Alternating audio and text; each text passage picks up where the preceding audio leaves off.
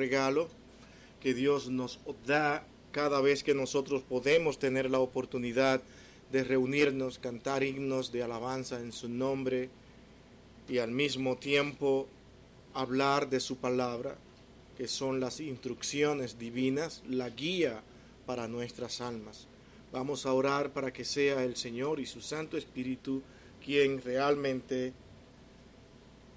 nos guíe y nos ayude a poder pronunciar las cosas que Él quiere que exactamente su pueblo entienda. Vamos a orar.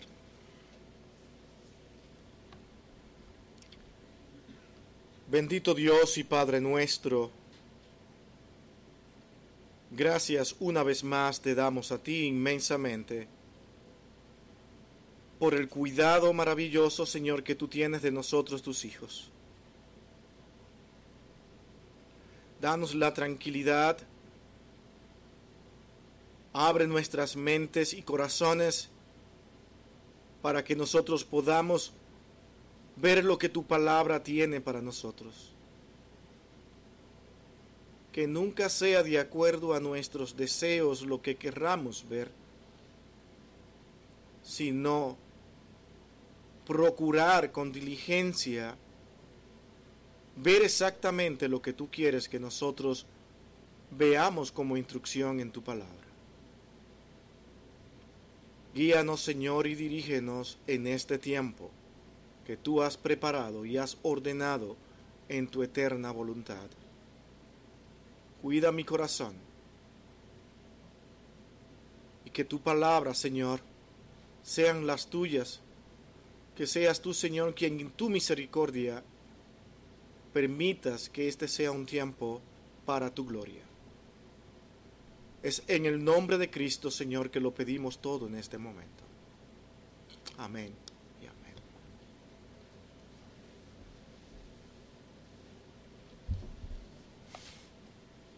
Bien, hermanos, yo quiero que junto conmigo nosotros vayamos a Efesios, que es el libro que estamos analizando de manera consecutiva.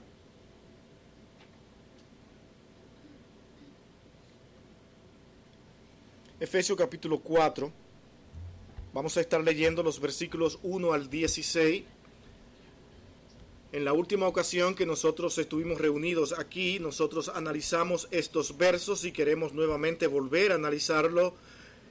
Llegamos hasta el verso 6. Hoy vamos a analizar los siguientes versos y pienso que tampoco vamos a poder terminar hoy el tema que comenzamos en esa ocasión.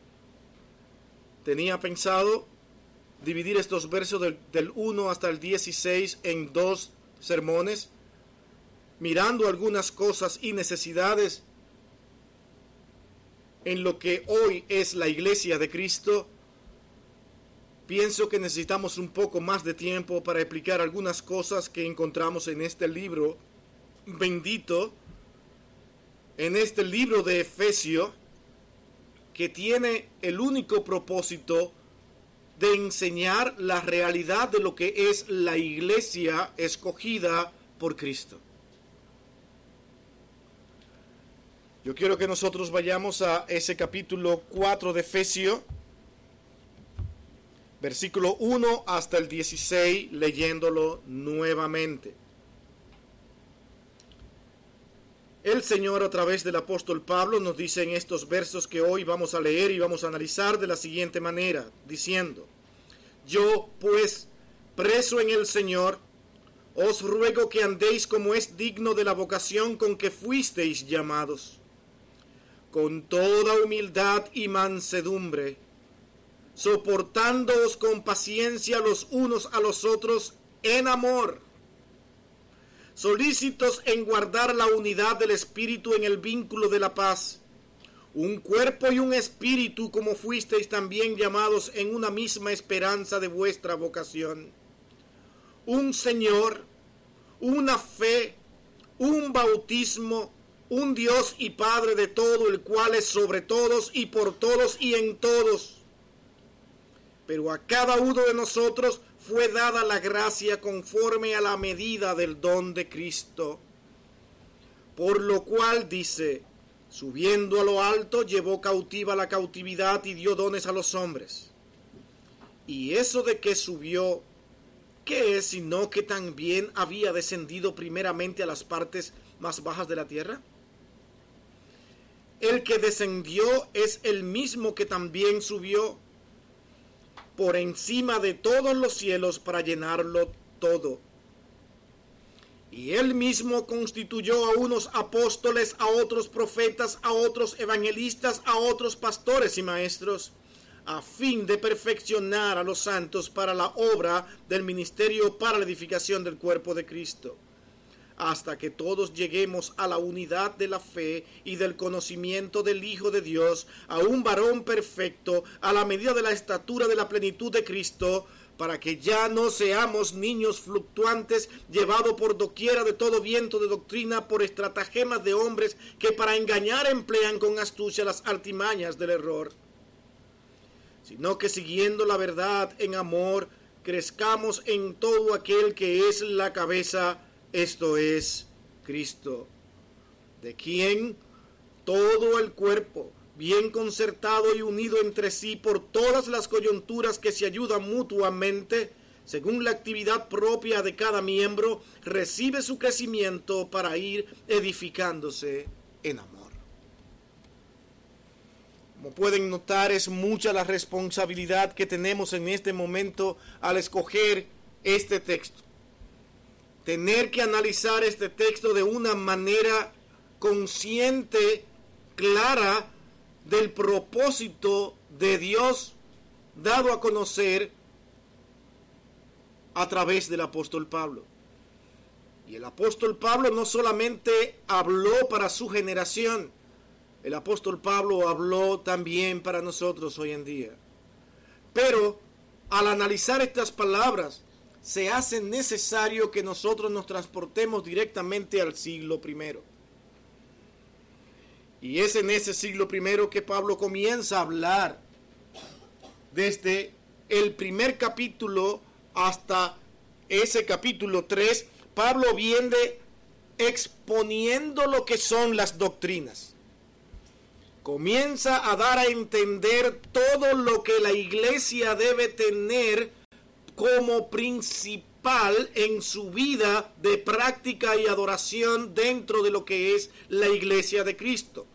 Y él estuvo hablando e instruyendo a la iglesia de que la iglesia tiene que entender el propósito eterno de Dios en toda la historia únicamente por Jesucristo. Jesucristo es la parte central de todo el Evangelio de salvación desde Génesis hasta Apocalipsis el cual murió por los pecadores y también resucitó para crear al hombre nuevo en una nueva sociedad. Esta nueva sociedad sería llamada la iglesia y esta iglesia sería sin distinción de personas ni razas. A partir del capítulo 4, ahora, el que nosotros nos corresponde analizar, el apóstol pasa a tratar los nuevos valores que se esperan de esa iglesia que Cristo mismo se ha formado para él. Es decir, abandona la exposición para entrar ahora en la exhortación. Pasa de la doctrina a la práctica. Las palabras claves son las que nosotros encontramos en este mismo versículo 1 del capítulo 4. Cuando Pablo pasa ahora entrando en el mismo capítulo 4 a lo que él quiere ver dentro de la iglesia. Ya hemos hablado de la doctrina, ya hemos expuesto todo lo necesario que tiene que entenderse con respecto a esta institución, a esta sociedad llamada la iglesia. Ahora él dice lo siguiente en estas palabras en el verso 1. Os ruego, palabra clave, que andéis como es digno de la vocación, entonces con que fuisteis llamados.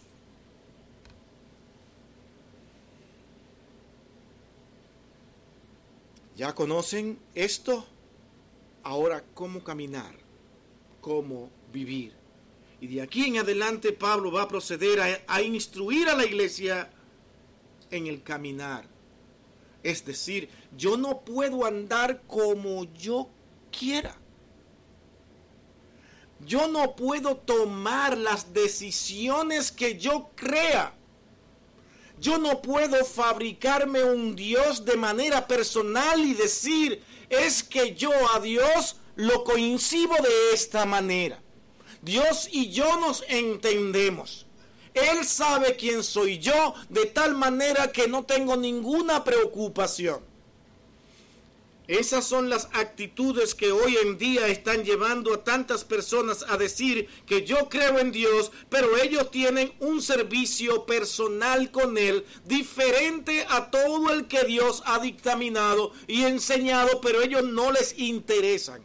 Claro que para hacer esto tienen que desvalorar las escrituras.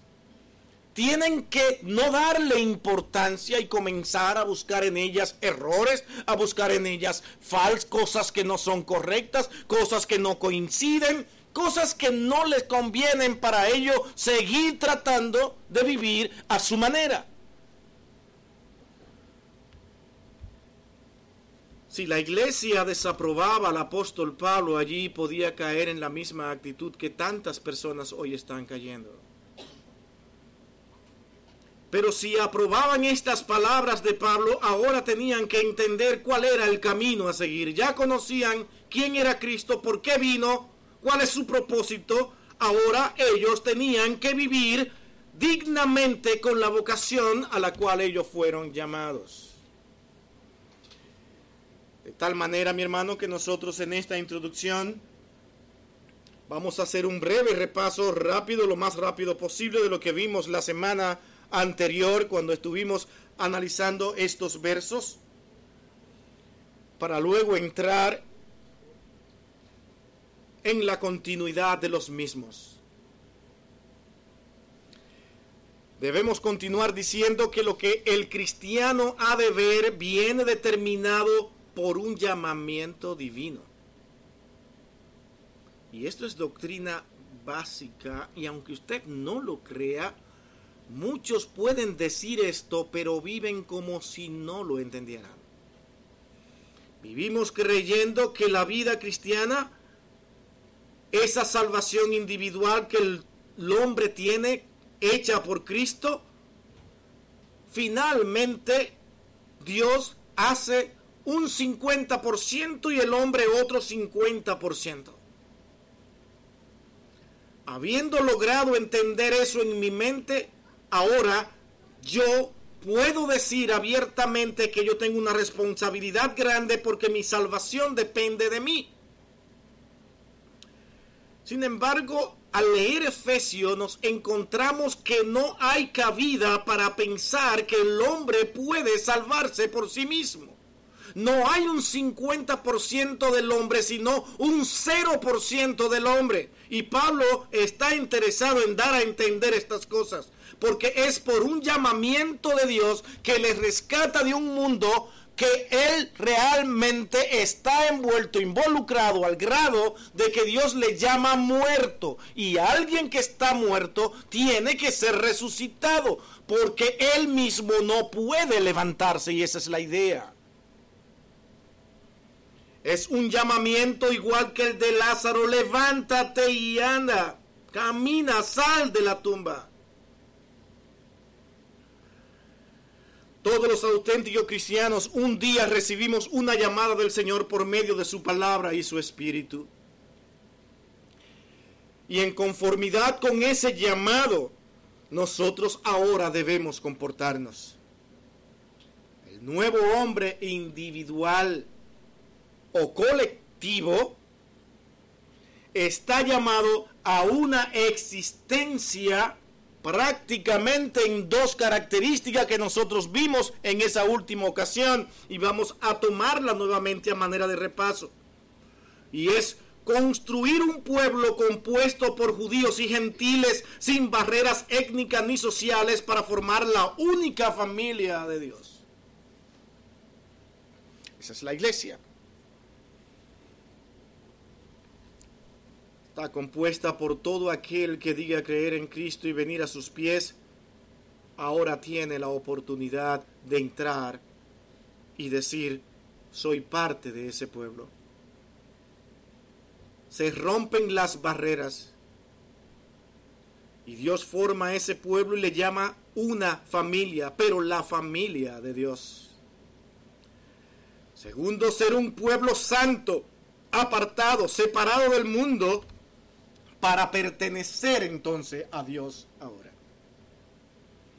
Por tanto, como el pueblo de Dios es llamado a ser un pueblo, debe manifestar unidad. Y ese es el tema que estamos tratando nosotros. La unidad de la iglesia. Esta iglesia que el Señor compró con su sangre todo el tiempo será una. No hay dos iglesias, no hay tres iglesias, no hay varias iglesias. Hay una sola iglesia que el Señor compró con su sangre y esa es la que Él se llevará al cielo un día determinado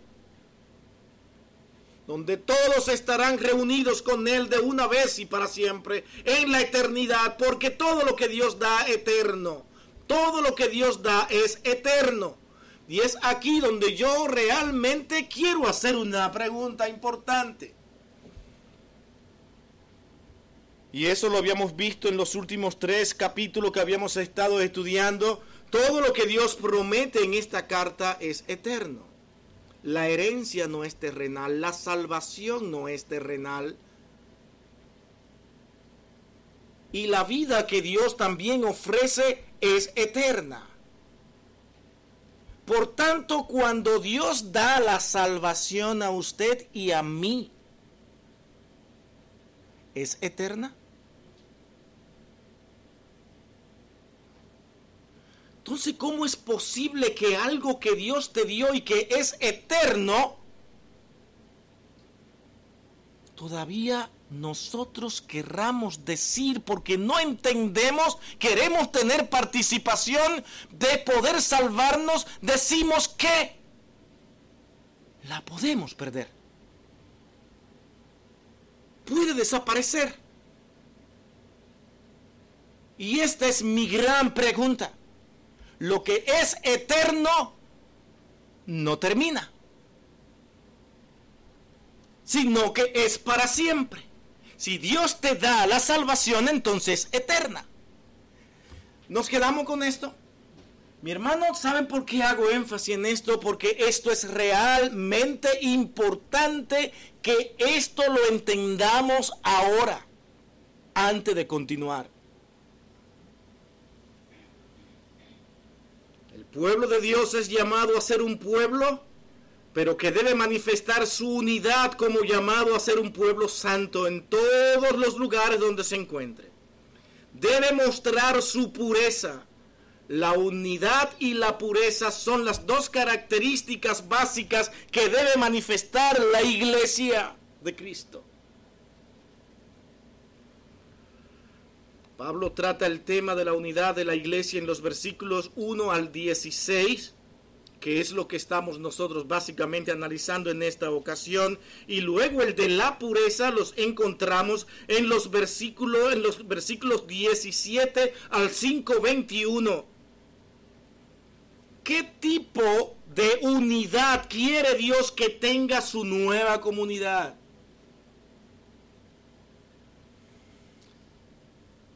Mi hermanos, continuemos trasladando al primer siglo. Todo lo que vamos a estar tocando y analizando en estos versos tiene que ser interpretado como si nosotros estuviéramos exactamente ahí en el primer siglo. No podemos cometer el más mínimo error de confusión en ninguno de los versos. Tenemos que entender la situación en la cual estas palabras fueron expresadas. Repetimos, estamos hablando ahora no de la exposición, no de la exhortación. Ya eso lo vimos en el capítulo 1 hasta el 3. Al entrar en este capítulo 4 de Efesios, ahora nosotros comenzamos a ver lo que es la vida práctica de la iglesia. Y nosotros comenzamos la última vez que nos reunimos aquí a manera de repaso, vimos en ese primer encabezado cuando hablamos de una unidad basada en el amor. Hermano, quisiéramos tomarnos el tiempo de volver y hablar de lo que esto significa en estos versos, pero ya hablamos de esto y para ganar tiempo debemos decir que si alguno no ha escuchado lo que dijimos la última vez, puede ir a nuestras páginas en las redes y podrá encontrar este sermón y podremos seguir analizando juntos y ubicándonos en lo que estamos haciendo. Pero a manera de repaso debemos nosotros aclarar un poco lo que dijimos en esa ocasión y hablamos de que ese amor incluye que debe ser manifestado con mansedumbre. Y debemos nosotros, los creyentes que vamos a ejercer el amor, lo debemos ejercer entendiendo que debemos tener paciencia. Y hablamos además de que debemos soportar a nuestros hermanos. Ahora, la palabra soportar aquí no significa que yo tengo que aguantar todo lo que los hermanos digan. No importa, dime todo lo que tú quieras y yo lo aguanto. Eso no es lo que Pablo está enseñando aquí. El original mismo nos enseña de que Pablo está preparando a la iglesia para palabras que él va a pronunciar más adelante y le está diciendo, todo tiene que ser en la raíz del amor. Por lo tanto, cuando ejerzan el amor, tengan paciencia y cuando vayan a ejercer ese amor, háganlo en la capacidad de los dones que Dios le ha dado a cada uno de ustedes. Usted tiene una capacidad, un don, póngalo a funcionar y de esta manera, ahora sí, la palabra, usted podrá soportar a su hermano, darle fuerza, darle soporte, en todo momento para que continúe la iglesia de Cristo edificándose en la base de los apóstoles. ¿Nos entendemos? De tal manera que Pablo está hablando aquí de dar soporte a la iglesia, a cada uno de los hermanos con las capacidades que Dios nos ha dado. Porque nos vamos a encontrar sin interpretar estas cosas a veces como rápidamente la vemos, que parece que tenemos que dejar pasar todas las rabietas y todas las malas actitudes de los creyentes y decir, no te preocupes mi hermano, yo te soporto. No, es posible que al tú hacer eso, tú estés entrando en pecado. Porque tu llamado es a corregirle, instruirle y enseñarle con la capacidad que Dios te ha dado. No le puedes tener temor a lo que pueda pasar después de ahí, a las reacciones, porque de eso se encargará el Señor. Ahora Pablo hace énfasis de que sí debemos corregirlo, pero nunca te olvide de que debe ser por amor. Que tu hermano vea amor en cada una de tus palabras expresadas. No lo harás simplemente para corregirle de una manera que traiga tranquilidad y paz a tu ego. ¿Qué estamos diciendo? Bueno, un hermano dice cosas que son groseras de mi persona, cosas que yo no acepto. Inmediatamente yo como soy cristiano evangélico y soy muy bueno, pues me voy a mi casa y me preparo un versículo que sea bien fuerte y que le hable de su mal proceder. Traigo este verso y le doy un versiculazo. Y ya yo estoy feliz. Ahora dime qué. ¿Sabes qué? Dios no será glorificado por mejor y más exacto que ese versículo, porque tu actitud no estuvo sustentada ni soportada por el amor. Si has de tener problema, que sea porque tú amas a esa persona no porque tú quieres mostrar que tienes mucho conocimiento, que tú conoces mucho, que tú sí sabes y que tú le vas a enseñar quién eres tú. Cuidado, podemos hacer todas esas cosas. Y los hombres hasta te puedan ver perfectamente bien. Pero ¿cómo nos ve Dios en cada una de las cosas que hacemos? ¿Por qué las hacemos y cómo las hacemos? Nosotros también vimos en esa última ocasión, cuando hablamos de esta unidad de la iglesia, cuando hablamos ahora en ese segundo encabezado de que la unidad cristiana surge de la unidad de Dios. ¿Y qué, quisimos decir con eso. Nosotros somos un pueblo, una institución, una comunidad, una congregación, como usted quiera llamarle, pero una congregación que no ha sido formada por usted, ha sido formada por Dios. ¿Estamos bien? Si nosotros aquí somos este grupito que tenemos acá, que para mí es un grupo maravilloso, glorioso, no es porque el pastor Tim y yo hemos hecho un trabajo excelente y hemos sido lo máximo y otros hermanos han estado involucrados en el ministerio y mire lo que está pasando. No, esto está pasando porque Dios así ha querido que sea y Él trae a su iglesia lo que Él quiere que sean.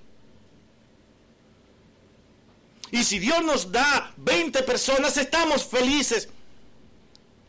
No vamos a estar más felices porque nos dé 60, 70 ni mucho más y más felices porque nos dio 300, 400. Vamos a estar felices con las personas que Dios tenga ahí para que trabajemos con ella y digamos, esto es lo que tú me has dado. ¿Por qué? Porque esas ovejas no son mías, son de Dios. Y yo en su misericordia, Él me ha llamado, el pastor Timmy, a mí para que, para que podamos dar ciertas instrucciones. Y de ellos no pedirá cuenta el Señor. Y esa es nuestra responsabilidad porque es Él quien lo hace, no nosotros. Es una unidad cristiana que surge de la unidad de Dios. La iglesia no se puede separar de Dios no se puede independizar de Dios para hacer lo que ellos crean que es mejor. Porque nosotros los creyentes, los evangélicos, lo que hemos creído por fe, creemos que tenemos un libro que contiene todas las instrucciones que debemos seguir para poder obedecer a Dios. Y es por eso que cada actividad, cada actitud, que nosotros como iglesia tengamos, tenemos que pensar en si esto es la voluntad de Dios.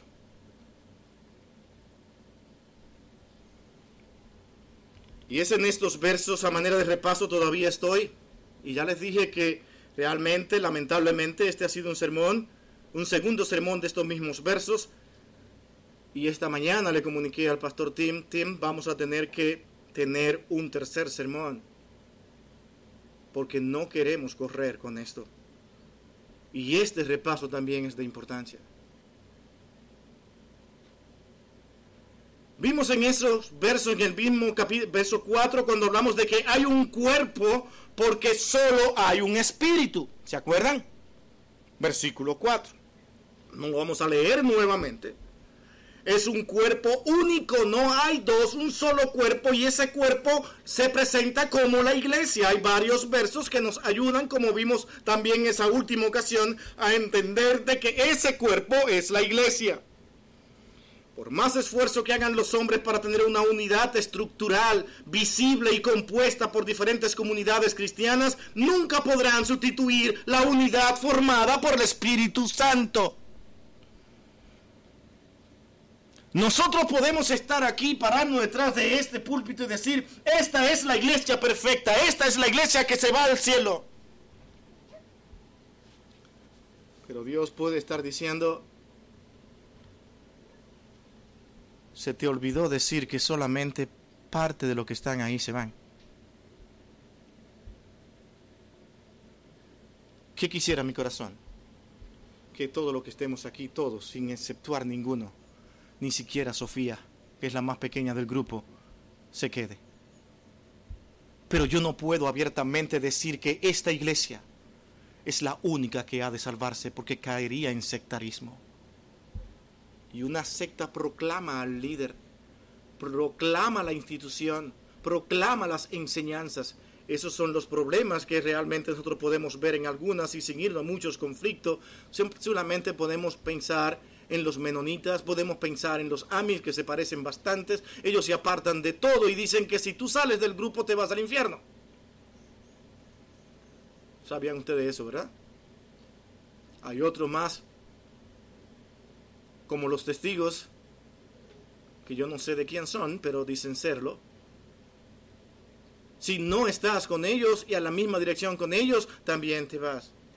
Mi hermano, aquí estamos hablando de la iglesia de Cristo, no importa dónde esté, porque Dios trata con usted individualmente. Ahora es la responsabilidad de cada pastor pararse detrás del púlpito y tener cuidado de sus palabras.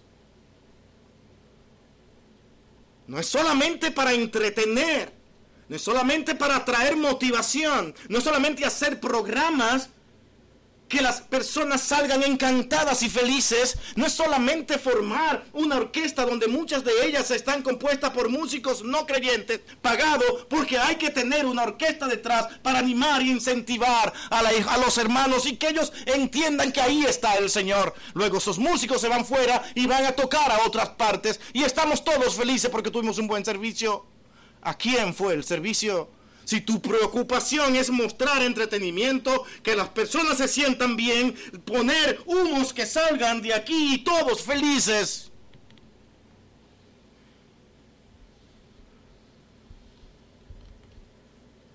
Mi hermano,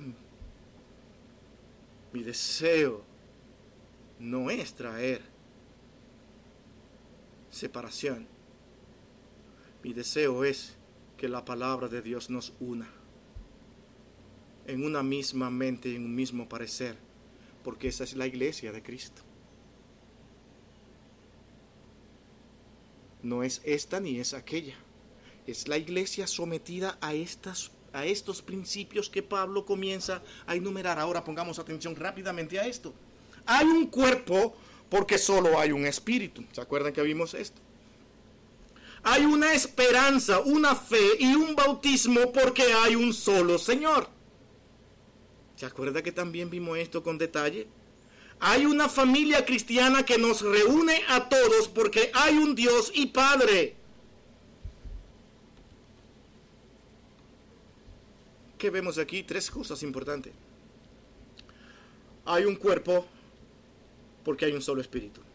Repetimos, hay una esperanza, una fe y un bautismo porque hay un solo Señor. Y hay una familia cristiana que nos reúne porque todos hoy porque solamente hay un Dios y Padre. Interesante lo que nosotros estamos aquí mirando. Un único Señor, el cual es Jesucristo, que crea una sola fe. Cuando nosotros vemos estas tres cosas al revés, un Padre, un Señor y un Espíritu, ¿qué es lo que observamos? Que el Padre tiene una familia unida por Cristo y el Espíritu Santo. Si esto no se llama Trinidad, yo no sé qué es lo que estamos mirando. La Trinidad de Dios actuando en la salvación. ¿Cierto? Es ese Dios y Padre quien comienza a trabajar en este plan de salvación es lo que explica Pablo para que la iglesia esté completamente unida porque no podrá por sí misma jamás hacerlo porque va a necesitar a Cristo quien es el Señor quien murió por nosotros, resucitó, nos dio la vida y es el Espíritu de Dios quien nos da la capacidad para llegar a toda verdad. Es esto lo que Dios hace con su iglesia. Es en ese sentido y sin abundar más que nosotros entendemos entonces de que la iglesia está unida en la unidad de Cristo, de Dios. Porque Él se formó esta iglesia para Él. Es para Él. Esto puede ser glorioso para nosotros los creyentes cuando podemos entender esto a plenitud. Señor, que nosotros somos tuyos. Y como el mismo Pablo dice, pero déjenme decirle algo más y se le olvidó lo que dije anteriormente, es que ustedes serán coherederos juntamente con Cristo. Porque la iglesia es una y Cristo jamás estará separado de su iglesia y lo que es de Él es de nosotros.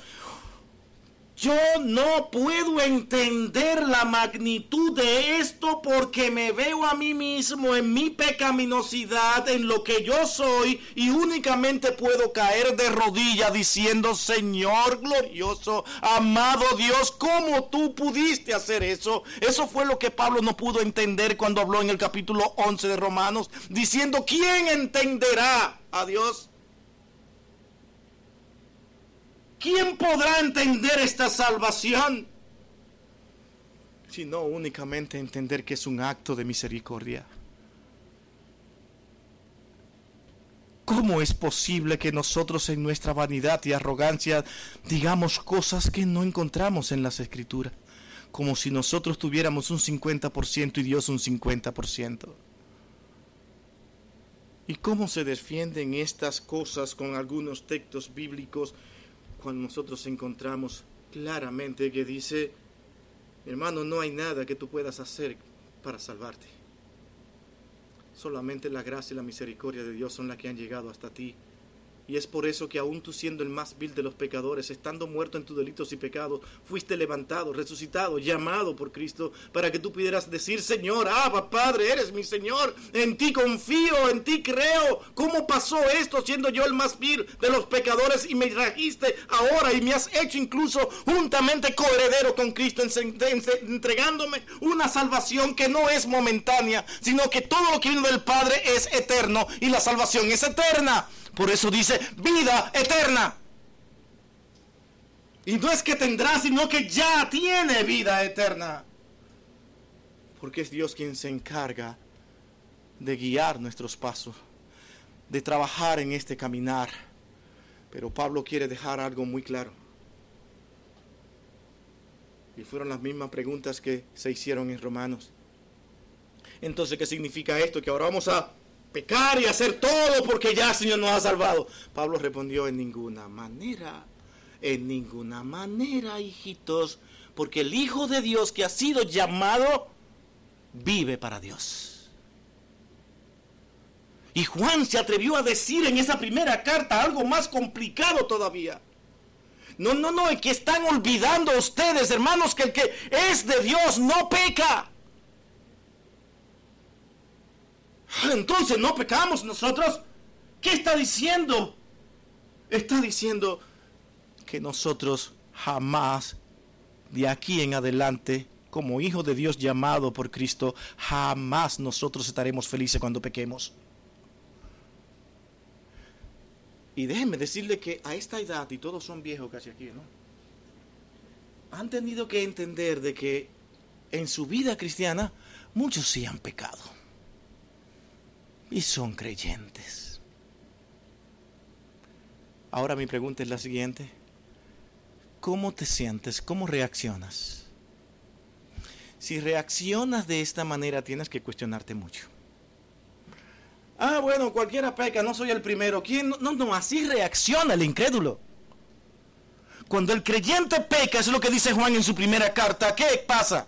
Él no puede pecar, él no lo entiende se entristece y juntamente con él, y esto sí, en Efesios también lo dice, se entristece el Espíritu Santo. ¿O no? Juntamente el creyente llamado no admite pecar. Y óigame, usted puede ser que peque al salir de acá. Porque ese es el, eso es la realidad nuestra. Y el Señor ahí, sin nunca abandonarnos, siempre está ahí. Y usted lamentándose en su pecado, enfrentando su pecado, si usted es de lo que enfrenta su pecado, ahora está entendiendo a Pablo. La unidad de Dios con su iglesia es inviolable. Él no se separa y vuelve y se une. Él no se separa y vuelve y se une. Eso es inconcebible en la obra de Cristo porque eso hace realmente innecesaria la obra de Cristo en la cruz. Cuando Él se expresa de esta manera en sus enseñanzas, en todo el Nuevo Testamento, enseñando que Él llevó el pecado de todos nosotros, mi hermano, fue porque lo llevó.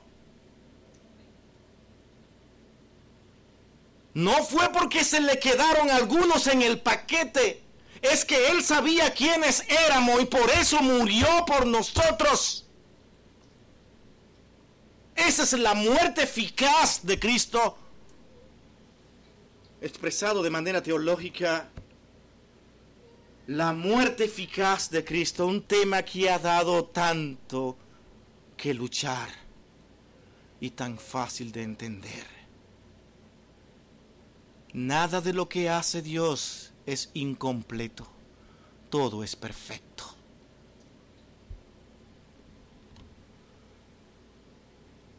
¿Cómo se puede explicar entonces el fenómeno de la división de la iglesia con la enseñanza bíblica de la indestructibilidad de su unidad? La respuesta es que debemos hacer una distinción entre la unidad de la iglesia como realidad invisible de Dios, el cual tiene una sola iglesia, y la desunión de la iglesia como realidad visible que contradice la realidad invisible. En otras palabras, y realidad visible es que muchos estamos buscando de Dios. Y muchos nos dividimos y nos, separamos muchas veces por doctrinas o enseñanzas que no son fundamentales. Y nos pasamos la vida peleando con eso. Una de las doctrinas que yo digo que ha hecho tanto daño y que ha dividido tanto las iglesias es cuando hablamos de escatología. Y me llama la atención cómo el Señor mismo responde cuando le preguntaron qué pasará. Este es un paréntesis. Él dice, es que a ustedes no le corresponde saberlo. Eso solamente le corresponde entender a ustedes que yo un día he de venir. Esa es la ecatología que todos entendemos. Y yo creo que no existe un solo creyente verdadero en Cristo como doctrina fundamental que pueda negar la segunda venida de Cristo.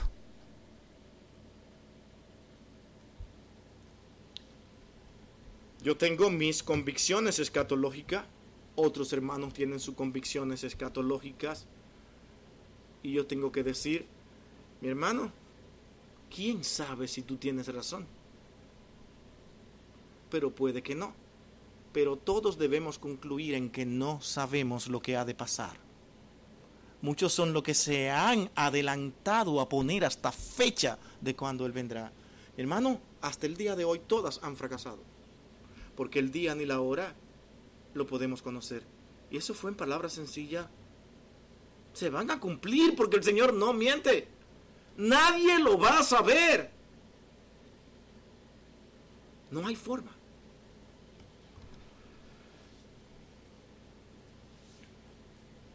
Pablo reconoce esta gran paradoja de unidad y desunión cuando nos dice que debemos guardar la unidad en el vínculo de la paz.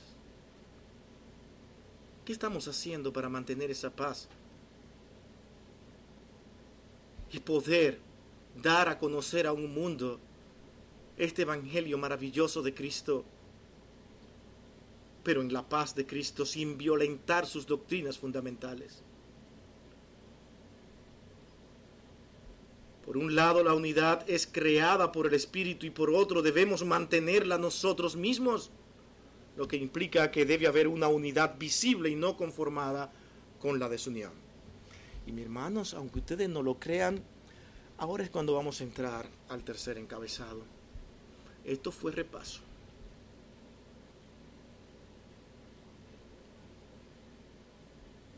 La unidad cristiana enriquecida por la diversidad de ministerios. Y es aquí donde yo realmente tuve que decir, no puedo avanzar mucho. Tenemos que tomar tiempo para analizar estos versos 7 hasta el 12.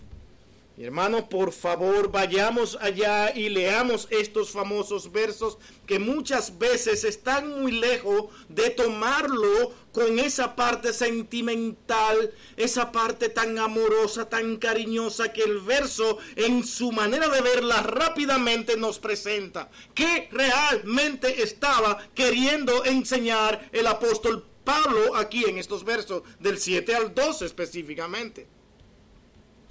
Leamos nosotros y sin temor al tiempo, veamos estos versos. Pero a cada uno de nosotros fue dada la gracia conforme a la medida del don de Cristo. Por lo cual dice, subiendo a lo alto llevó cautiva la cautividad y dio dones a los hombres. Acuérdense, Pablo está tratando con la iglesia diciéndole quiénes son, cómo Dios ha formado su iglesia. Ahora Pablo aparece diciéndole, yo a ese grupo, a esa unidad de iglesia, a esa congregación, a esa institución, para que puedan funcionar y edificarse, que esta es una iglesia que no está compuesta por raza ninguna, sino para todo aquel que crea ahora a cada uno de sus hijos a lo que Él ha llamado, Él les ha entregado dones. Llevó cautiva la cautividad y dio dones a los hombres. Y eso de que subió, ¿qué es sino que también había descendido primero las partes más bajas de la tierra? El que descendió es el mismo que también subió por encima de todos los cielos para llenarlo todo. Y él mismo constituyó a unos apóstoles, a otros profetas, a otros evangelistas, a otros pastores y maestros, a fin de perfeccionar a los santos para la obra del ministerio, para la edificación del cuerpo de Cristo. Mi hermano, voy a rogar, voy a suplicar que por favor vayan conmigo. Aquí hay mucha confusión en la iglesia de Cristo hoy. Y yo no quiero traer mis palabras. Y una de las cosas interesantes que debemos de entender es que nosotros tenemos una traducción. Y para un mejor entendimiento de lo que aquí se está tratando, debemos nosotros ir a ese primer siglo, sentarnos en ese primer siglo y luego ver el idioma en el cual ellos se expresaban, qué significaba cada palabra, cada enseñanza. Noten que mientras en el verso 6 hace referencia a todos, es este versículo 7 empieza por cada uno. De modo que pasamos de la unidad a la diversidad, ¿cierto?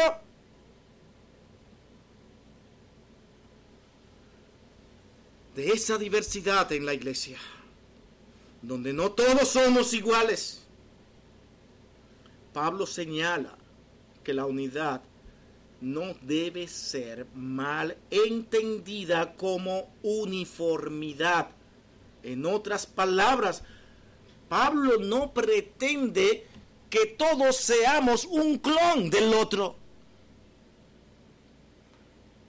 Dio capacidades a uno con algo específico y a otros con otras cosas que posiblemente tú no tienes. De tal manera que yo como creyente no puedo envidiar la capacidad que tiene aquel porque es la que quiero, sino glorificar y edificar la iglesia con la capacidad que Dios me dio porque no soy igual al otro.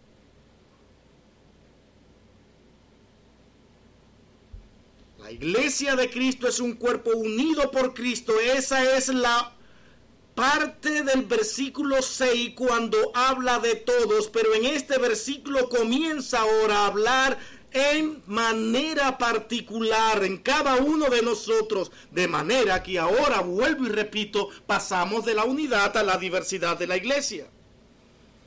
Como Pablo señala, la unidad no debe ser en ningún momento mal interpretada. Por el contrario, la unidad de la iglesia es atractiva por su diversidad, ¿o no? Imaginémonos que fuéramos todos iguales aquí. Qué cosa más horrible, ¿no? Miren, ni un pleitecito, ni un nada. Todos pensamos ya igual, no hay problema. ¿Qué hay que corregir? Nada. Soy igual a ti, me comporto igual a ti. Todo. Soy exactamente tu, tu hermano gemelo. Dios me hizo exactamente igual. No habría necesidad de poner dones en otra palabra. Los dones son para edificar la iglesia. Quedémonos con eso. Cristo es quien distribuye los dones o ministerios para el enriquecimiento mutuo. Yo no quiero que esto que estoy diciendo ahora se tome como algo tan fácil como normalmente lo tomamos. Hermano, ¿quién fue que repartió los dones? Fue Cristo. Yo escogí mi capacidad y mi don. Dios lo hizo. Inmediatamente cuando leemos estas cosas, nuestra mente debe generar y entender, pero ¿qué estoy haciendo yo? ¿Qué es lo que yo estoy haciendo? Simplemente limitándote a lo que Dios te dijo que hagas. Porque es Él quien se está formando su iglesia y Él dice cómo va a ser. Yo no puedo decir cómo va a ser. Y este es el punto central en todo esto. Pablo está enseñando a la iglesia en ese momento, en primer siglo, cuando la iglesia comienza, le está instruyendo para que nunca se atrevan a pensar que ellos pueden hacer las cosas como ellos quieren. Es que yo sirvo a Dios de esta manera. Yo sé cómo yo sirvo a Dios. Mi problema es yo y Dios, porque Él me conoce a mí. Nuevamente tenemos una inmensa cantidad de personas que toman esto como excusa para hacer lo que les da la gana. Y perdónenme la expresión. Pueden hacer lo que quieran como su relación con Dios ellos la conocen. No, tú te estás fabricando un Dios en tu mente. Y para hacer esto, tiene que rechazar toda escritura. Como dijimos al principio hoy. Comenzar a buscar errores comenzar a buscar cosas que no son realmente lógicas ni razonables. Y de esa manera te justifica y tú te fabrica tu Dios y vive como tú quieres. Pero normalmente lo que el hombre elige no es una vida de santidad, sino una vida de libertad para pecar. Tristemente, todo, observen, el que toma esta actitud es buscando una libertad para pecar, no para decir, es que yo quiero encontrar una manera mucho más pura para alabar a Dios. No, porque la única manera correcta y pura que hay para alabar a Dios es lo que Dios ha dejado instituido en su palabra.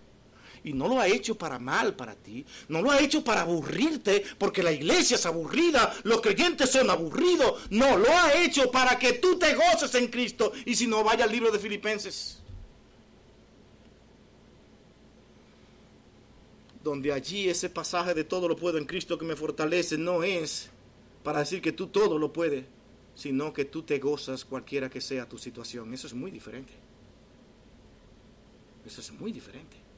Porque tampoco lo podemos todo. Porque quien hace todo y a su manera y en su control es Dios y lo hace a través de nosotros y hace muchas veces lo que yo no puedo hacer. Y lo que yo quiero hacer no es lo que pasa, no es lo que yo hago, como decía Pablo porque todo es controlado por la mano de Dios en nuestras vidas. Ahora entremos en materia. Quiero agua.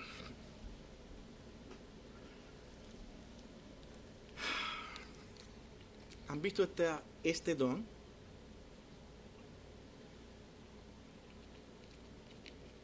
Apóstoles. Y de plano y sin ningún temor a lo que vamos a analizar, hagan un paréntesis y guárdenlo ahí. En estos tiempos no tenemos el tipo de apóstoles que muchos reclaman hoy ser. No los tenemos. ¿Por qué? Vamos a leer estos versos.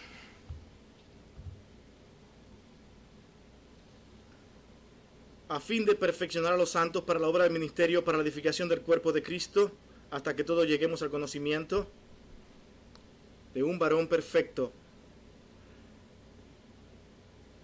¿Qué dice el versículo 11? Si este es el propósito. Y él mismo constituyó a unos apóstoles, a otros profetas, a otros evangelistas, a otros pastores y maestros. Mantengámonos en ese versículo 11. El término apóstol aquí es interesante comenzar mirándolo. Tiene prácticamente tres significados. Mi hermano, aquí le voy a necesitar, pero a ustedes con mucho cuidado. Los voy a necesitar, créanme que sí. Vamos a ir a un verso para ver este significado de apóstoles. Juan 13, 16.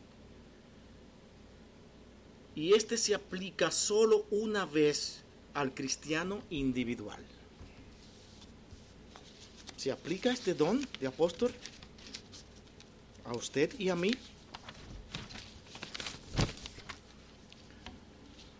Os digo, el siervo no es mayor que su señor, ni el enviado es mayor que el que le envió, el cual es llamado siervo y enviado o mensajero. El verbo aquí que aparece es apostelo. Este verbo significa enviar. Enviar. Y en ese sentido, usted y yo todos somos enviados desde el inicio de nuestra conversión a ir y a ser discípulos o no. Y esa es la palabra que aparece aquí en primer lugar. Apóstoles en el sentido general para todo es un enviado. Y usted tiene la responsabilidad de ir y ejercer ese apostolado que usted tiene. Pero este no puede ser en el sentido que aquí se está hablando en este verso. Porque aquí se refiere diciendo a unos, no a todos, apóstoles. Es decir, hay un grupo especial que Dios escoge para edificar y formar su iglesia. ¿Qué es lo que Pablo viene explicando desde el capítulo 1 hasta aquí? Que hay una doctrina a seguir, Él la expone, dice lo que Dios ha hecho en cada uno de los hijos de Dios y luego procede a la parte práctica y la parte práctica de la iglesia debe a comenzar a actuar para que esta iglesia comience a edificarse. Tiene ahora que comenzar en ese primer siglo, comenzar a edificar esa iglesia que está constituida por judíos y gentiles. ¿No es lo que dice Pablo? Y para ellos, a pesar de que todos somos apóstoles, Él escoge a unos apóstoles y no a que todos lo sean en ese sentido. En segundo lugar, nosotros encontramos que estaban los apóstoles de las iglesias. Ya llevamos uno, el significado de la palabra apóstol. Ahora nos encontramos en 2 de Corintios 8, 23. Si quieren, vayan allá. Apóstoles de las iglesias. ¿En qué sentido? Noten. En cuanto a Tito, es mi compañero y colaborador para con vosotros. Y cuando a nuestros hermanos, en cuanto a nuestros hermanos, son mensajeros, la misma palabra apostelos aquí de la iglesia y gloria de Cristo. Filipenses 2.25, con cuidado. Le dije que lo necesitaba aquí bien, bien concentradito. Más tuve por necesario enviaros nuevamente la palabra a Epafrodito, mi hermano y colaborador y compañero de milicia, a vuestros mensajeros y ministrador de mis necesidades. ¿Qué tenemos hasta ahora? Que nosotros tenemos una responsabilidad apostólica cada uno de nosotros, porque la palabra significa enviar, y hemos sido enviados a eso.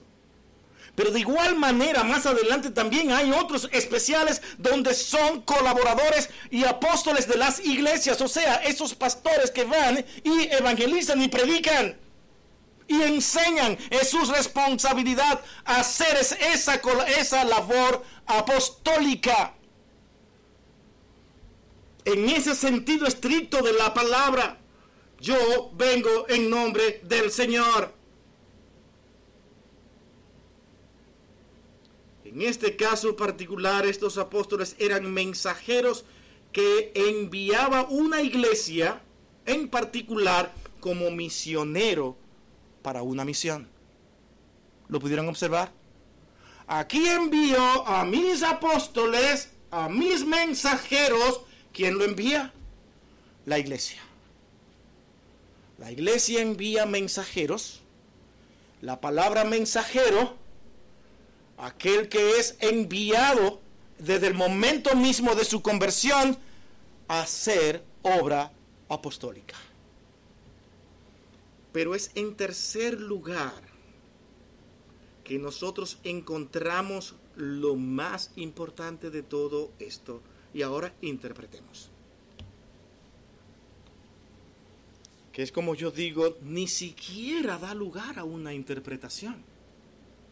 Pero vamos a ser amables y digamos que sí que hay una interpretación. Están los apóstoles de quién? de Cristo. ¿Quién escoge estos apóstoles?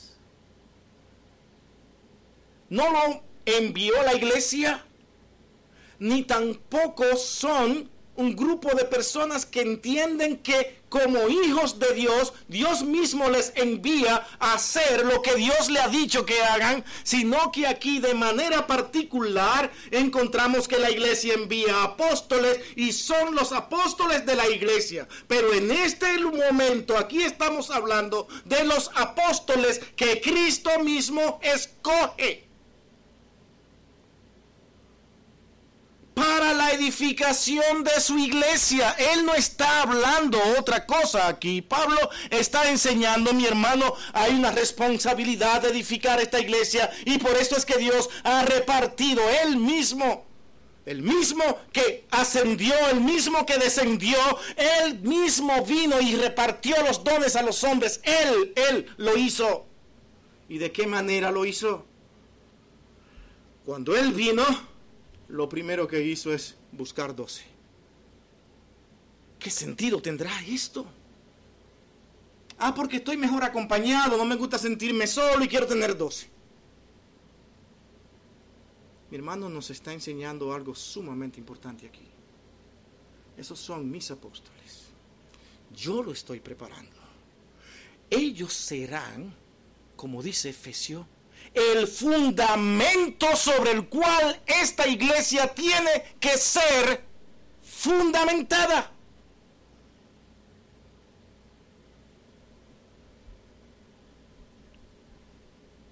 Este grupo estaba formado por doce que habían sido elegidos por Jesús y tenían que hablar, siendo ellos testigos de su resurrección, de su muerte y estaban en el primer lugar de la lista. No lo estoy diciendo yo. 1 Corintios 12, 28. Y aún nos puso Dios en la iglesia. Primeramente apóstoles, luego profetas, lo tercero, maestros, luego los que hacen milagro, después los que sanan, los que ayudan, los que administran, los que tienen don de lenguas, etc. Noten el lugar de cada uno. Por tanto, al analizar esto con cuidado, nos encontramos que ellos son los que constituyen el fundamento de la iglesia, Efesios 2.20. Se me va a ser necesario ir hasta allá.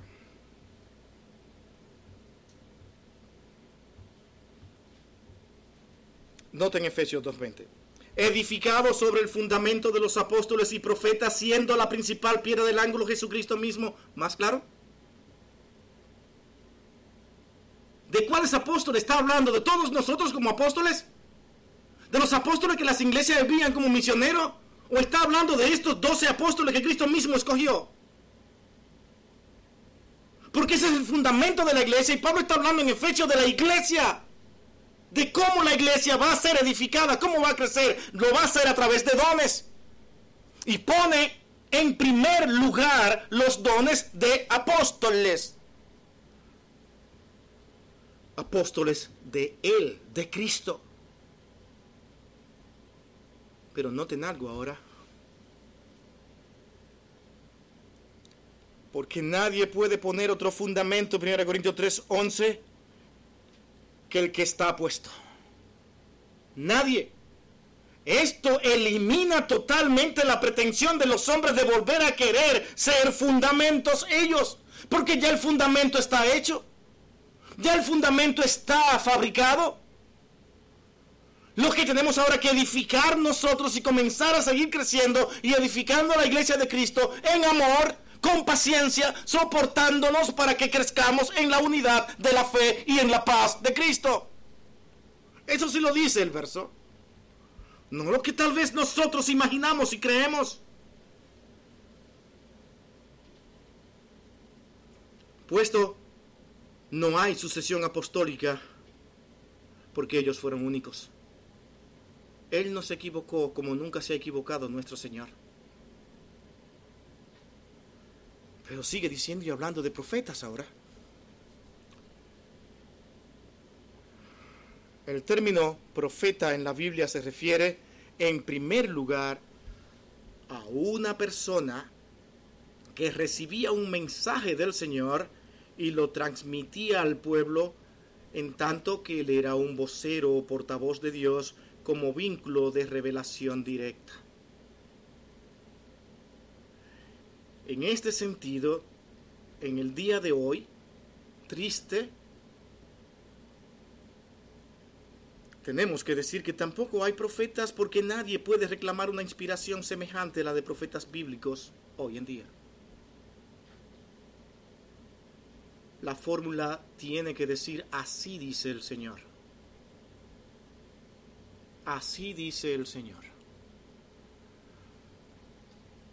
Cuidadito aquí. Cada profeta que aparecía en el sentido que usted en este momento tiene en su mente, tenía que aparecer ante el pueblo diciendo, así ha dicho el Señor. Algo que ya él había dicho. Cada vez que aparecían era algo nuevo para el pueblo, algo nuevo para esa iglesia, porque era una congregación. En todo momento es algo nuevo. De tal manera que como nosotros estamos estudiando aquí, nosotros los, los, miércoles encontramos que Dios hizo un cese por 400 años y estamos analizando lo que ahí pasó en ese entonces y dónde estuvo la iglesia. Pero el Señor nuevamente en el Nuevo Testamento habla con Pablo, por ejemplo, no dudo que hayan existido otros que tal vez nunca se mencionan, pero ahí se menciona a Pablo y también se menciona a Juan, entre otros donde Dios le habló directamente, pero ¿con qué propósito? Con decirle algo nuevo a la iglesia. Luego aparece Juan como el último de los apóstoles y dice claramente, esto es lo que el Señor me ha dicho. Así ha dicho el Señor pero nunca antes en la historia de todos los profetas se había dicho las palabras que Juan expresa cuando dice, estas palabras me dijo. Cualquiera que añadiere, nadie puede añadir ni una jota ni una tilde a estas palabras que ha dicho el Señor hoy. De tal manera que cuando alguien aparece y dice, así ha dicho el Señor, tiene que pensar en algo totalmente diferente a lo que ya ha sido dicho. Porque si viene y dice lo mismo que ya está dicho, entonces no es profecía, porque ya Dios lo ha dicho. Y si dice algo contrario a lo que está dicho, entonces mentira, porque Dios no miente. Muchas cosas que analizar aquí. Ahora, una realidad hay, igual que con los apóstoles. Nosotros tenemos que entender de que también esto significa aquí un mensajero de Dios. Es en ese sentido entonces donde nosotros sí podemos entender que nosotros hoy podemos tener, decir que somos profetas de Cristo enviados por Dios para decir lo que Dios nos ha dicho que digamos, pero no nada diferente, aún así ha dicho el Señor. Porque la palabra clave aquí es así ha dicho el Señor.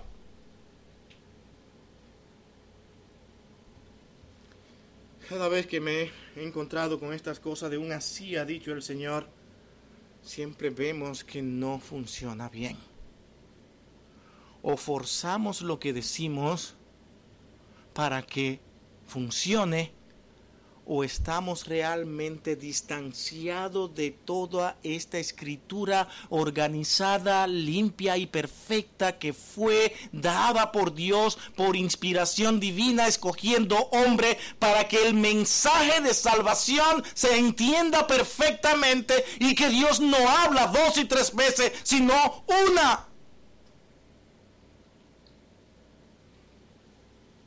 y se encargó de que sus palabras fueran registradas.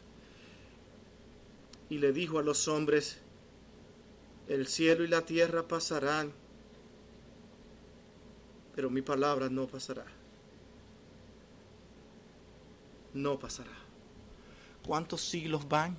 Y desde el primer momento se quiso hacer desaparecer toda palabra de Cristo.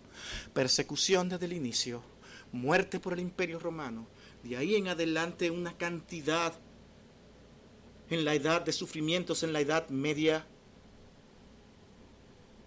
Luego, después de todos esos terribles desastres que hubieron de división y competencia con, con, el tiempo de la reforma, donde hubo hasta enfrentamiento de espada y todo con un deseo de hacer caer la palabra del otro y que en todo se dijera diferente. Sin embargo, la palabra de Dios, a pesar de todas las interpretaciones, a pesar de todos los conceptos de los hombres, permanece caminando sólida y con las mismas palabras y tenemos más manuscritos que ningún otro escrito porque la palabra de Dios permanece para siempre. Tenemos razón para hacerle caso a Dios y no añadir una sola tilde a su palabra que ya está registrada, porque Él la ha preservado, no los hombres. No hay necesidad de tener algo nuevo. Tenemos suficiente para entender lo que es la salvación a través de Cristo. No necesitamos más. Además, ¿qué pasa con esto? Los hombres se enaltecen, los hombres se engrandecen, se creen casi dioses. No creo que todos. Muchos tienen excelentes actitudes y un deseo inmenso de servir a Dios, tal vez más que usted y yo. ¿Saben por qué no me preocupo más por esto? Porque es Dios quien tiene control de sus hijos. Y con todas estas confusiones y todos los que digan yo soy esto, el Señor aún así puede tenerlo en su gloria. Porque Dios es quien maneja todas las cosas de su, a su manera, no somos nosotros. Nosotros solamente podemos enunciar el error, las faltas, pero no podemos involucrarnos en la salvación ni mandar a las personas al infierno. Yo quiero que esto quede claro aquí. El hecho de que tengamos algunas diferencias en, en algunas actitudes a mí no me da el derecho ninguno de mandarlo al infierno, porque únicamente quien envía al infierno es Dios. Por esto no va a escuchar fácilmente estas palabras aquí. Podemos decir que algunas doctrinas, algunas enseñanzas, inconscientemente o como sea, pueden estar llevando a muchas personas al infierno. Eso sí podemos decir lo que es muy diferente. Pero debemos tener muchísimo cuidado con hablar directamente de un ser humano, de una persona. El apóstol Pablo se refiere aquí entonces a profetas en este sentido exclusivo y único, porque los pone, noten esto, después de los apóstoles, indicando el valor de estos profetas colocándolo en la misma base fundamental de la iglesia. ¿Lo notan eso? ¿Cómo dice el texto?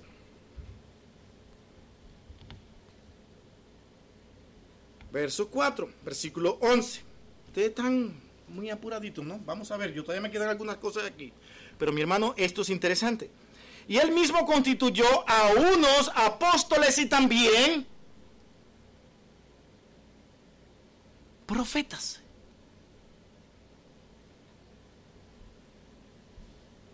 A otros profetas. Y termina en esa parte. Apóstoles y profetas. Indicando que ellos son el soporte de esta iglesia que el Señor está fabricando.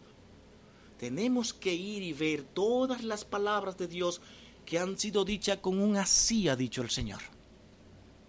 Y tenemos también que ver cómo Dios ha estado guiando y trayendo el proceso y cuando ha dicho no más. Ahora, cuando Pablo dice en los hechos, vamos a dedicarnos más bien a las profecías, ¿de qué está hablando? Está hablando directamente a esa labor que todos tenemos en nuestras manos de llevar y ejecutar y es la proclamación del Evangelio que ahora ya ustedes han empezado a conocer. Lo demás, hay algunas cosas que no son más importantes en estos momentos. Lo más importante es esto.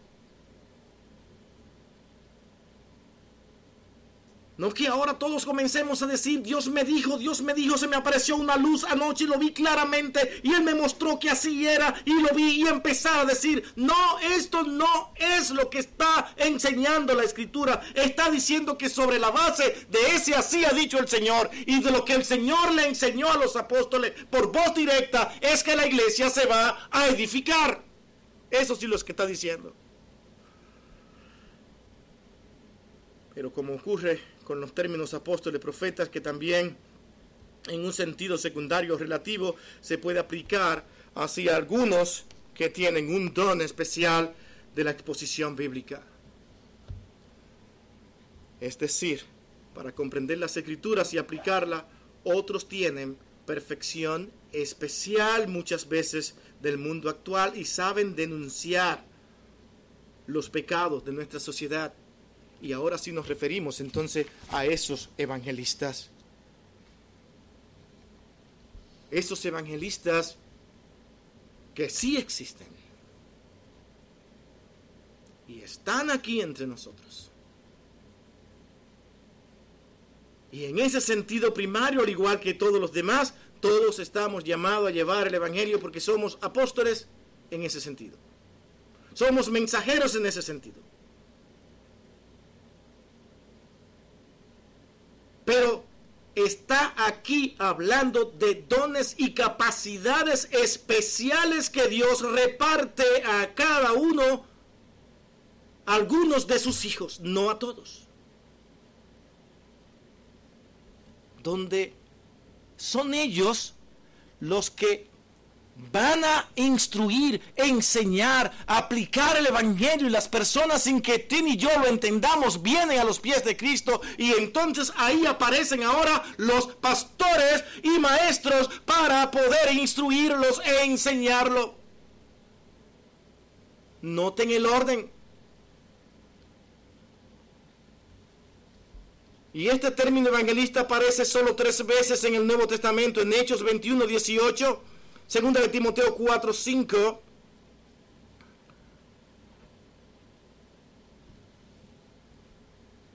Hechos 2, 21, 8 y segunda de Timoteo 4, 5. No escribí el otro verso para serle honesto acá. Lo tenía esta mañana y no lo coloqué. Pero sí, eso aparece tres veces. Ténganlo si lo encuentro, se lo traigo más tarde. Más tarde, ¿cuándo? La próxima semana será, ¿no? Porque si nos quedamos aquí hasta cuando, espérenme buscar el verso. Aunque sí muestra el verbo evangelizar, hay una acción que corresponde a realizarla a todos nosotros, como hemos dicho. Aparecen entonces ahora los que han después venir detrás de todo ello. De tal manera que mirando aquí pueden haber evangelistas muy buenos. Y tal vez no quieran ejercer sus dones. ¿Se ha fijado con personas que dicen, ¿cuál es mi don? ¿Cuál es mi capacidad? No, no la conozco. ¿Saben cómo se descubren los dones? Comienza a trabajar, haz lo que sea. Haz lo que sea. Porque tú eres llamado prácticamente a hacer de todo en la iglesia. Y es entonces cuando tú vas a sobresalir y vas a decir, wow, pero aquí esto es tremendo. Tú no te puedes sentar, Señor, cuando tú me muestres mi don, entonces yo trabajo. Que, que trabajen lo que ya lo tienen. ¿Sabes qué? Aquí nunca le vamos a decir a ustedes que nosotros somos aquí descubridores de dones. Casi siempre el nuevo creyente aparece diciendo, mi hermano, yo creo que usted me ayude a ver, encontrar cuál es mi don, porque yo quiero trabajar para el Señor. Y viene con ese fuego y ese, y ese deseo de trabajar. dice, lamento decirte que no te puedo ayudar. Comienza por barrer en la iglesia a ver qué pasa. Ah, pero eso que Dios me... Bueno, tal vez Dios te dio una capacidad para que tú sirvas y seas buen y buen servidor. Ah, pero que eso de estar sirviendo a mí no me gusta. Dice, bueno, no sé qué decirte. Porque sirviendo es que se comienza. Es ahí cuando descubres entonces que dentro de todo esto tú eres un evangelista y ahora has preparado personas para que entonces estén en la iglesia, se forma la iglesia y comienzan los pastores entonces a instruir y a enseñar junto a los demás aquí. Y este pastores y maestros, hay algo interesante aquí. Este y no aparece en el original, pero la idea no cambia a pesar de que la ponga. Aparece como pastores maestros, es decir, cada pastor tiene que ser un maestro. No puede ser pastor si no es un maestro. ¿Nos entendemos? Y ya estamos terminando, no se asusten. Tiene que ser un maestro. Pero eso no quiere decir que solamente los pastores son maestros.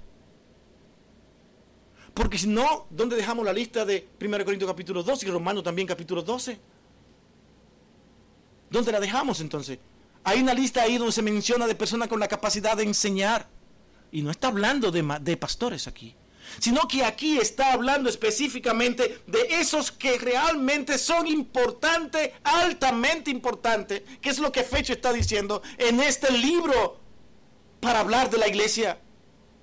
No es que todos no sean importantes, todos son llamados a edificar la iglesia, pero algunos son llamados de manera especial y llama a pastores y esos pastores tienen que ser maestros. Ellos van ligados juntamente a los que enseñan. Él no se separa de, esa, de ese don de enseñanza. El pastor puede no tener algunos dones que usted tenga. Porque ser pastor no quiere decir que tenga todos los dones. Es posible que tenga más de estos dos. Y eso es un extra, por decirlo de alguna manera. Porque Dios tiene más personas que van a hacer ese trabajo. Y esa es la importancia, mi hermano, de que nosotros entendamos de que los pastores no son algo especial en la iglesia, son solamente servidores. Donde Dios en su gracia los escogió para servir igual que usted y yo, donde todos son importantes para la edificación de la iglesia, y si su responsabilidad es más alta, más se le demandará. ¿No es lo que dice la escritura? Se le va a demandar más por su responsabilidad que tienen con sus dones, con sus capacidades, de la misma manera que también a usted se le va a reclamar el don que Dios le dio y usted lo esconde, no lo pone en servicio y no lo pone a funcionar. Tanto los pastores como los miembros tienen una gran responsabilidad para edificar la iglesia de Cristo. Pero esta iglesia será edificada en el fundamento de los apóstoles y profetas. Evangelistas que son maestros, entre otros dones más que aparecen en la iglesia. Estos dones que aparte de esto que hemos mencionado, todos están prácticamente vigentes cuestionando en gran manera y en alto, en alto, en alta forma el don de lengua. Yo no sé si el Señor quiera volver en cualquier momento a usar el don de lengua. Pero sabes que por más que me diga mi hermano, y aquí esto ni siquiera, aquí yo quiero realmente parecer dogmático en cuanto a esto sino que simplemente observo y me pongo a ver dónde lo he visto, el don de lengua. Yo no quiero quitar la posibilidad de que el Señor un día aparezca. pero con la misma iniciativa y el mismo propósito. Que usted entienda lo que se dice. Y si lo va a decir, que alguien puede interpretar qué dice, porque ¿cuál es el propósito de los dones? Es edificar la iglesia, no elevar la capacidad ni su comunión con Dios del que está detrás del púlpito. No es exhibir lo bueno que es y lo mucho que Dios aprueba a este hombre. No porque usted está en el mismo lugar, aunque no sea este que está detrás, usted tiene realmente el mismo amor y el mismo cariño que Dios le tiene a todos sus hijos son solamente instrumentos en sus manos. Nadie puede ser más exaltado que otro. Por algo Pablo terminó diciendo, ninguno tenga más alto concepto de sí que el que deba tener, sino que piense de sí con cordura, teniendo al otro como superior a sí mismo. ¿No lo dice? ¿Cómo dejamos todas estas cosas y le echamos a una parte para entonces yo comenzar a pensar y actuar como yo quiero? Hermano, no se trata de mis deseos, lo que yo me imagino, lo que yo creo es seguir la secuencia bíblica para poder realmente hacer lo que Dios quiere que yo haga. Eso es lo que dice la Escritura. ¿Con qué nos quedamos en este día? Porque tendremos que continuar adelante con estos versos al analizar estos, estos pasajes de Efesios. Nos quedamos con algo glorioso, maravilloso. Nunca olvide, no se vaya a su casa sin entender que Cristo es el amo y Señor de su iglesia, que es de Él, no nuestra.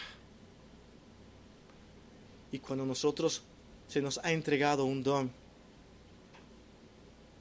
no se nos dio para que nosotros nos enaltezcamos sino para que nos humillemos ante su presencia. Y que cada vez digamos, Señor, Señor, qué grande eres. ¿Cómo pudiste darme algo tan glorioso para tu servicio y edificación de tu iglesia? ¿Cómo puedo yo ser alguien que participe en la edificación de tu iglesia es tuya, algo eterno, y yo estoy participando. ¿No es esto, hermano, glorioso? ¿Dónde está la gloria del hombre aquí? Es un solo detalle observar gloria de los hombres, anuncios en grande, porque viene fulano de tal, el más grande. Mi hermano, sea ya lo que me perturba mi mente, mi corazón y me hace sentir tristeza, es esto. Porque a veces parecemos exaltar más al hombre que a Dios. Es Cristo el Señor y amo de su iglesia. Yo no lo soy, jamás lo seré. El mundo tiene que ver que yo me humillo ante su presencia. ¿Cómo tenemos la capacidad de decir, Señor, te adoro y te sirvo y yo hago lo que yo quiero? Y procuro alabanzas para mí, procuro honras para mí, me molesto cuando alguien no me la da, me siento mal cuando alguien me pasa por encima. Mi hermano, que le sigan pasando, siga adelante, porque usted no trabaja para los hombres. Que los hombres piensen y quieran lo, lo que sea de usted, usted trabaja para Cristo.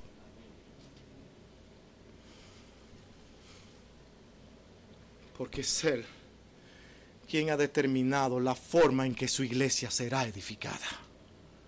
No nosotros. No nosotros. Yo no puedo decir esto si funciona. Esto sí va a ser efectivo. Yo puedo ejercer cualquier plan, cualquier cosa que quiera, pero primeramente yo debo decir, Señor, si es tu voluntad, permite que esto sea efectivo.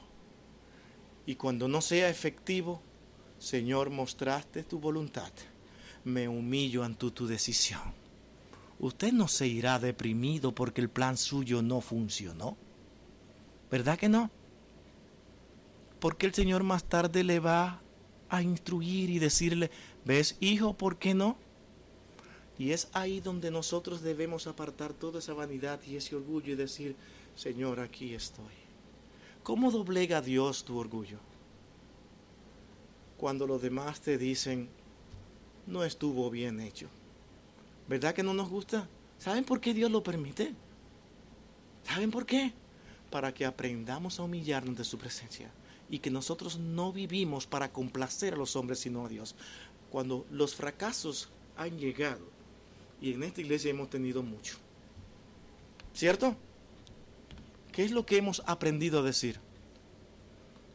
Hermanos, excúsennos, perdónennos, no creo que actuamos bien y aquí está el resultado.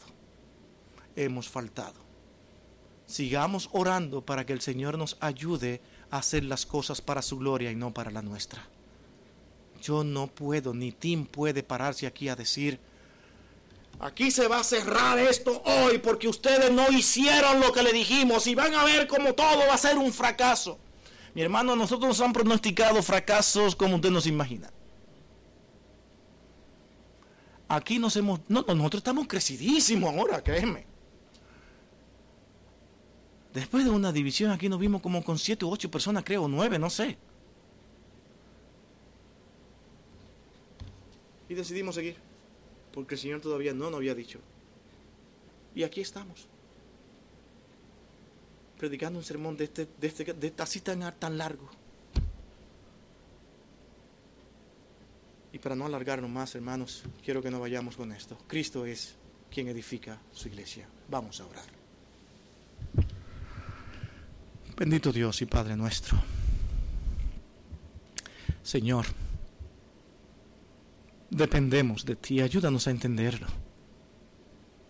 Que nada, ni nada, Señor, nos aparte de ti y nos haga creer mayores. Porque tú eres el dueño y Señor de nuestras vidas. Llévanos a nuestros hogares para poder enfrentar toda situación diaria con este concepto. Y ayúdanos a ser servidores tuyos y a poner en práctica los dones que tú nos has dado. Dirígenos y guárdanos, Señor. En Cristo tu Hijo amado lo pedimos todo una vez más. Amén y amén.